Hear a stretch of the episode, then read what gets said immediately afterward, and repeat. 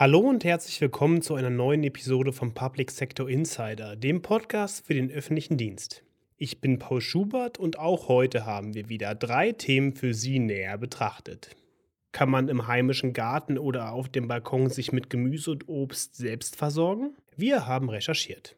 Im Interview sprechen wir mit Katharina Beck, finanzpolitische Sprecherin der Fraktion Bündnis 90 Die Grüne, über die holprige Grundsteuerreform und die Diskussion rund um das Wohngeld.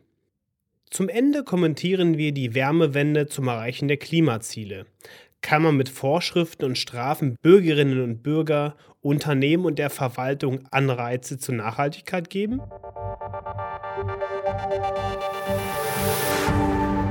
Mitten in der Stadt wohnen und trotzdem Selbstversorger sein? Das geht jetzt auch ohne großen Garten. Denn immer mehr städtische Projekte befassen sich mit dem urbanen Lebensmittelanbau und finden immer mehr Lösungen. Meine Kollegin Tanja Clement hat sich dazu etwas umgesehen. Es ist nicht so, als würden wir das Rad neu erfinden. Viel eher entdecken wir wieder, was früher schon Verwendung gefunden hat.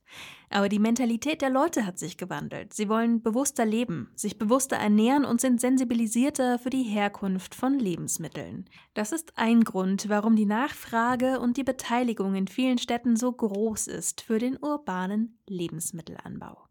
Natürlich ist dabei eine komplette Selbstversorgung nicht möglich. Das geht gar nicht mit der Quadratmeterfläche, die insgesamt zur Verfügung steht. Aber über den Sommer hinweg lässt sich schon ein Großteil aus dem eigenen Anbau erzeugen. Zumindest was Gemüse und so manche exotischere Frucht angeht. Was da so alles im Anbau möglich ist, erklärt uns Bertram Fischer, Vorstandsmitglied von Mikrolandwirtschaft auf den Gemeinschaftsäckern, da werden, ja, wir haben mal gezählt, äh, das waren über 140 unterschiedliche Kulturen, die da angebaut werden von, äh, was mich auch überrascht hat, wie viel Artischocken zum Beispiel jetzt da, äh, da wachsen, aber auch eben dann so andere südliche Früchte wie Melonen, aber eben bis hin zur Zucchini. Also bei uns wächst auf den Äckern wirklich alles. Also das ist für mich auch zum Teil eben neue Sachen dann von internationalen, also dann irgendwelche afrikanischen Gemüse oder Kichererbsen habe ich auch erst neu äh, kennengelernt, wie die wachsen oder auch Erdnüsse und solche Sachen. Das sind schon viele spezielle Sachen, die dann die Leute aus ihren Kulturen da mitbringen. Aber auch wenn es für unterschiedliche Nutzflächen unterschiedliche Möglichkeiten gibt, muss zunächst die Bodenqualität überprüft werden. Und gerade in Städten sollte man da gründlich vorgehen, denn hier wird das nicht so regelmäßig überprüft wie im ländlichen Raum. Wenn beispielsweise Schwermetalle den Boden belasten, kann an dieser Stelle nichts angebaut werden, denn durch das Grundwasser werden solche Verunreinigungen noch weiter verteilt. Was man auch nicht außer Acht lassen sollte, ist die erhöhte Feinstaubbelastung in Städten. Dazu kann uns Dr. Falco Feldmann mehr erzählen. Er ist Mitarbeiter im Institut für Pflanzenschutz in Gartenbau und urbanem Grün am Julius-Kühn-Institut in Braunschweig.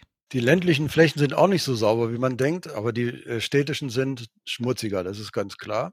Es gibt sehr schöne Untersuchungen, auch wieder aus Berlin. Die haben äh, beispielsweise Flächen gehabt, die entlang einer vielbefahrenen Straße, ich weiß nicht mehr, wie die hieß, gehabt und untersucht, wie sich der Feinstaub verteilte, weg von der Straße hinein in die Gärten.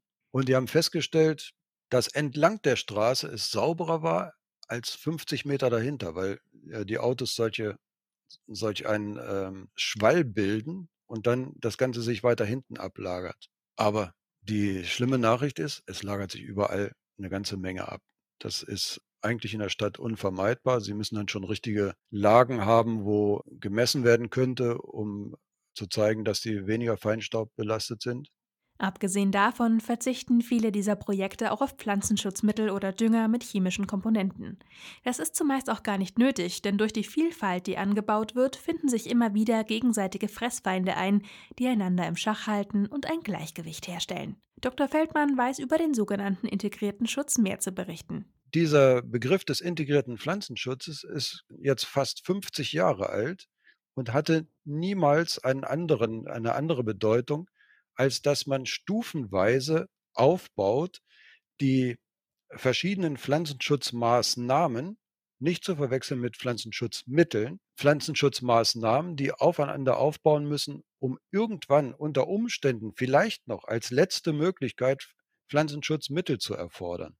Damit gibt es zwar kein direktes Bio-Siegel, trotzdem sind die Produkte mindestens genauso gut, wenn nicht sogar besser als beim biozertifizierten Anbau. Und das gemeinsame Gärtnern ist natürlich nicht nur zur Selbstversorgung gut. Man lernt außerdem viel übers Gärtnern dazu und kann auch neue Kontakte knüpfen. Dieser soziale Aspekt ist auch häufig ein Beweggrund für die Stadt, ein solches Projekt auf die Beine zu stellen. In den meisten Fällen wird Hilfe zur Selbsthilfe gegeben, also gesuchte Informationen bereitgestellt, damit die Leute schnell ihre Probleme lösen können. Trotzdem braucht es auch Personal und Freiwillige, die sich an dem Projekt beteiligen und es am Laufen halten. Ressourcen und Geräte müssen verwaltet und gemanagt werden, es braucht Betreuer vor Ort, die im Zweifel auch schnell etwas erklären oder zeigen können, und es braucht einen Verwalter, der das ganze Projekt im Blick hat. Aber grundsätzlich gilt, hat sich die Stadtverwaltung zu einem solchen Projekt entschlossen, werden Lösungen gesucht, um es möglichst reibungslos zu ermöglichen. Ist es dagegen nicht von der Stadt initiiert, gibt es häufig so viel Gegenwind, dass sich das Projekt schon fast nicht mehr lohnt. Die Grundsteuerreform hat so einige Diskussionen bei den Bürgerinnen und Bürgern ausgelöst. Zu kompliziert, intransparent und ungerecht. Wir sprechen mit der finanzpolitischen Sprecherin der Grünen Bundestagsfraktion Katharina Beck über die Erkenntnisse aus dem Vorhaben und ob der hohe Energiebedarf Deutschlands ohne Investition in die sogenannten klimaschädlichen Energien gedeckt werden kann. Hallo, Frau Beck, herzlich willkommen hier bei uns und vielen Dank für Ihre Zeit. Ja, guten Tag. Freut mich sehr, mit Ihnen sprechen zu dürfen. In Zeiten von Bazooka und Doppelwumms wird vielfach intensiv über die Rolle des Staates diskutiert. Wie bekommt man hier den Spagat zwischen notwendiger staatlicher Unterstützung und Stärkung der Eigenverantwortung der Bürgerinnen und Bürger hin? Ja, es ist einfach so, dass wir jetzt in Zeiten von vielen Krisen leben. Und äh, das ging ja schon los 2008 in der Finanzkrise und dann hatten wir das Thema Pandemie und jetzt ist dieser furchtbare Angriffskrieg mitten in Europa hinzugekommen, der darin resultiert ist, dass die Inflation sehr stark gestiegen ist. Das bedeutet ja für die Menschen konkret, dass sie unfassbar horrende Energierechnungen ähm, haben, dass sie zum Teil sehr stark gestiegene Lebensmittelpreise in Kauf nehmen müssen. Und äh, es ist genau diese Balance, die wir die ganze Zeit versuchen hinzubekommen, weil Einerseits muss natürlich jede Bürgerin und jeder Bürger ähm, sein und ihr Leben selbst gestalten und andererseits gibt es auch einfach faktisch äh, Haushalte, die überhaupt keine finanziellen Rücklagen haben. Und da ist ja sogar in der Schuldenbremse für Notfälle selbst da im Grundgesetz auch eine Aussetzung ähm, vorgesehen, was ja zeigt, dass es wichtig ist, in Notsituationen eben immer wieder neu abzuwägen.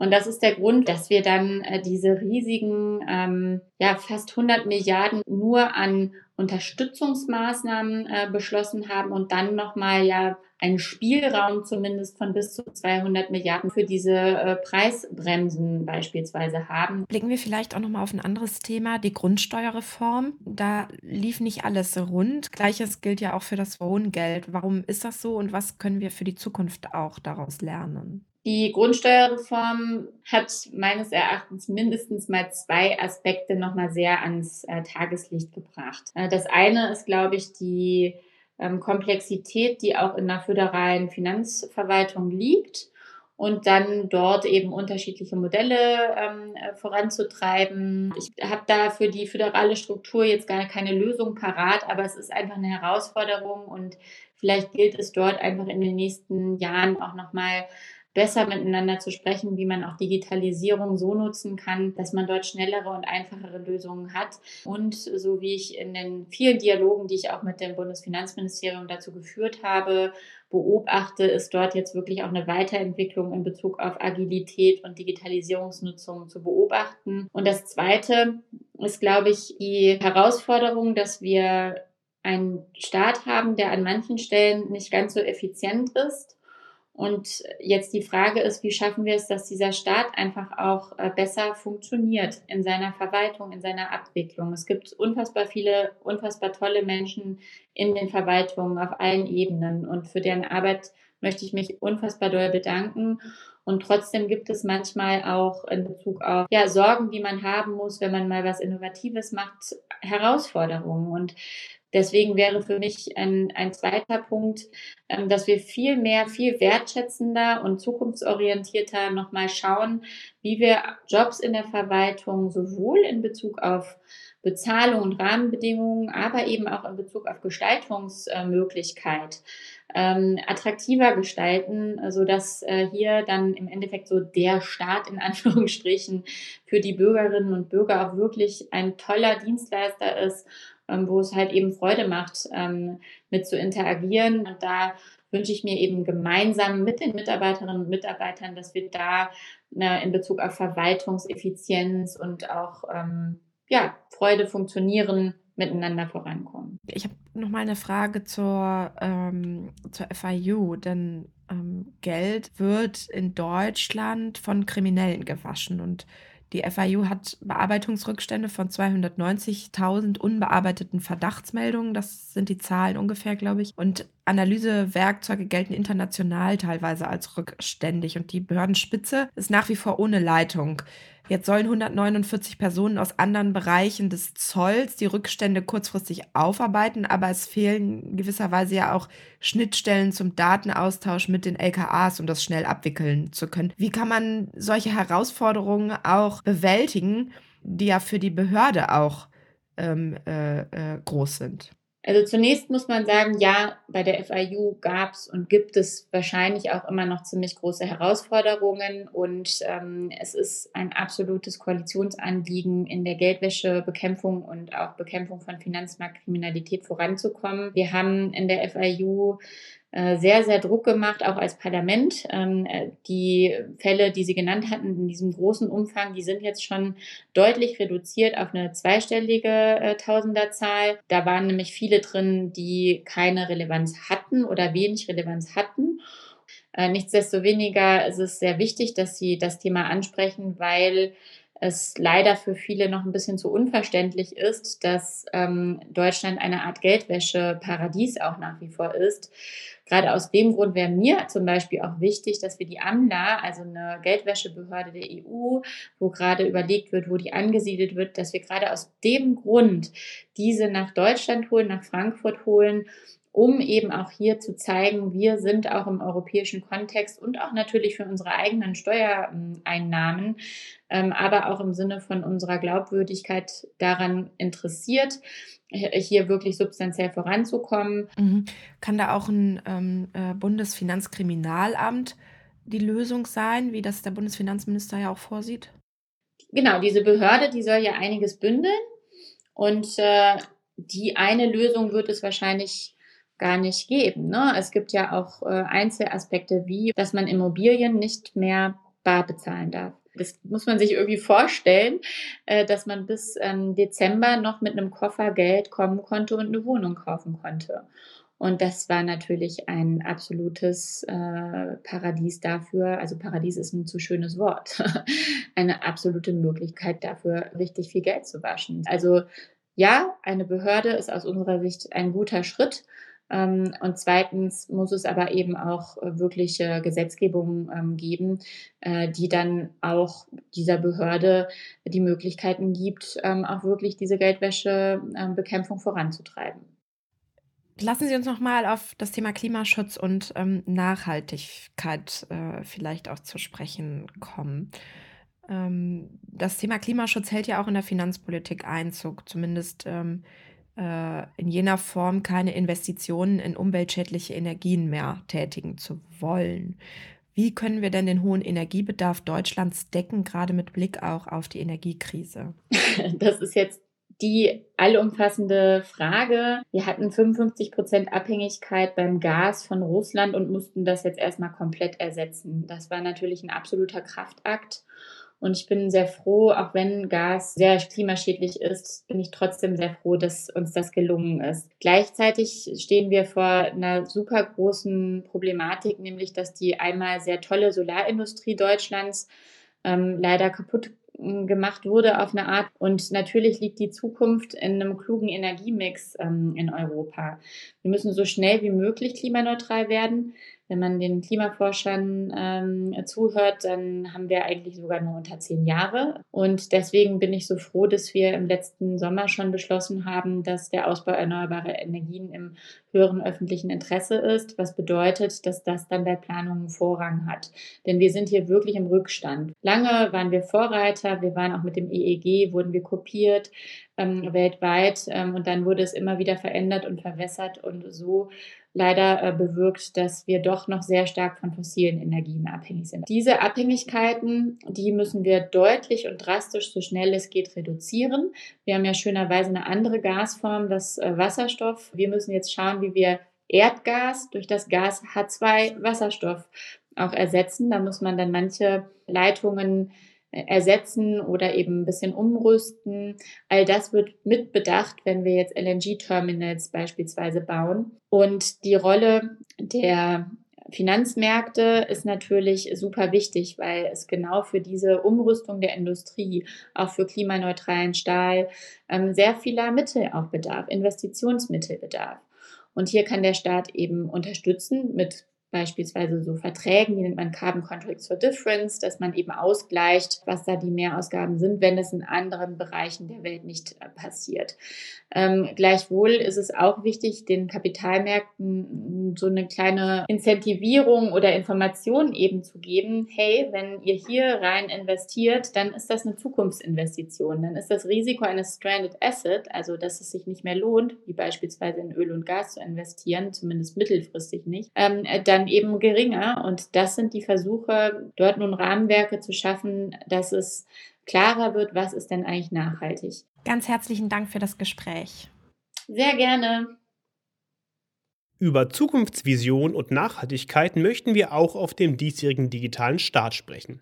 Der Kongress widmet sich am 25. und 26. April dem Start im Umbau. Hier entsteht die Verwaltung von morgen.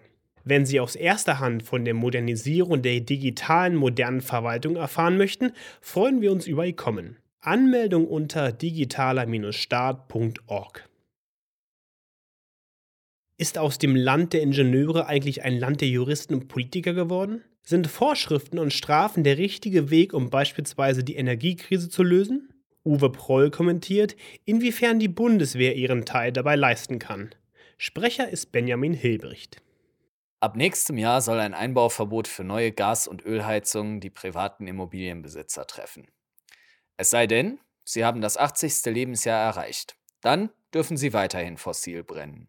Weitere Details lassen ein Bürokratiemonster erahnen, das in widersprüchlicher bis humoristischer Weise an die Regulierungswut durch Allgemeinvorschriften aus der Corona-Zeit erinnert und den Verwaltungen Prüfvorgaben aufgibt, deren Kontrolle Sisyphus erahnen lässt. Unisono herrscht Einigkeit. Die Energiewende muss schneller gelingen. Statt Lob und Anreizen beherrscht die Diskussion aber der Vorwurf der Ketzerei und Sünde. Nach dieser Denkschule sind nur die, die sich sündig fühlen, gute Bürgerinnen und Bürger. Schon bei Corona schien der Mensch das Problem zu sein, weniger das Virus. Aus dem Land der Ingenieure ist ein Land der Juristen und Politiker geworden. Nichts scheint mehr auf oder aneinander zu passen. Statt Vorschriften und Strafen sollte der Staat vor allem selbst Vorbild werden, nicht nur in Glanzbroschüren. In den vergangenen drei Jahren sind die klimaschädlichen CO2-Emissionen der Bundeswehr um 17,9 Prozent gestiegen. Ursache ist ein Mehrverbrauch von Brennstoffen, insbesondere zum Heizen von Liegenschaften, schreibt die Wehrbeauftragte in ihrem aktuellen Bericht. Für hunderte Millionen kauft die Bundeswehr derzeit Energie ein. Warum eigentlich? Warum produziert die Bundeswehr nicht mit Windrädern, mit Solaranlagen oder Geothermie selbst Ökostrom? Damit würde man den Wehretat entlasten und einen nennenswerten Beitrag zur Energiewende leisten. Es muss ja nicht das Windrad auf dem Hangar sein.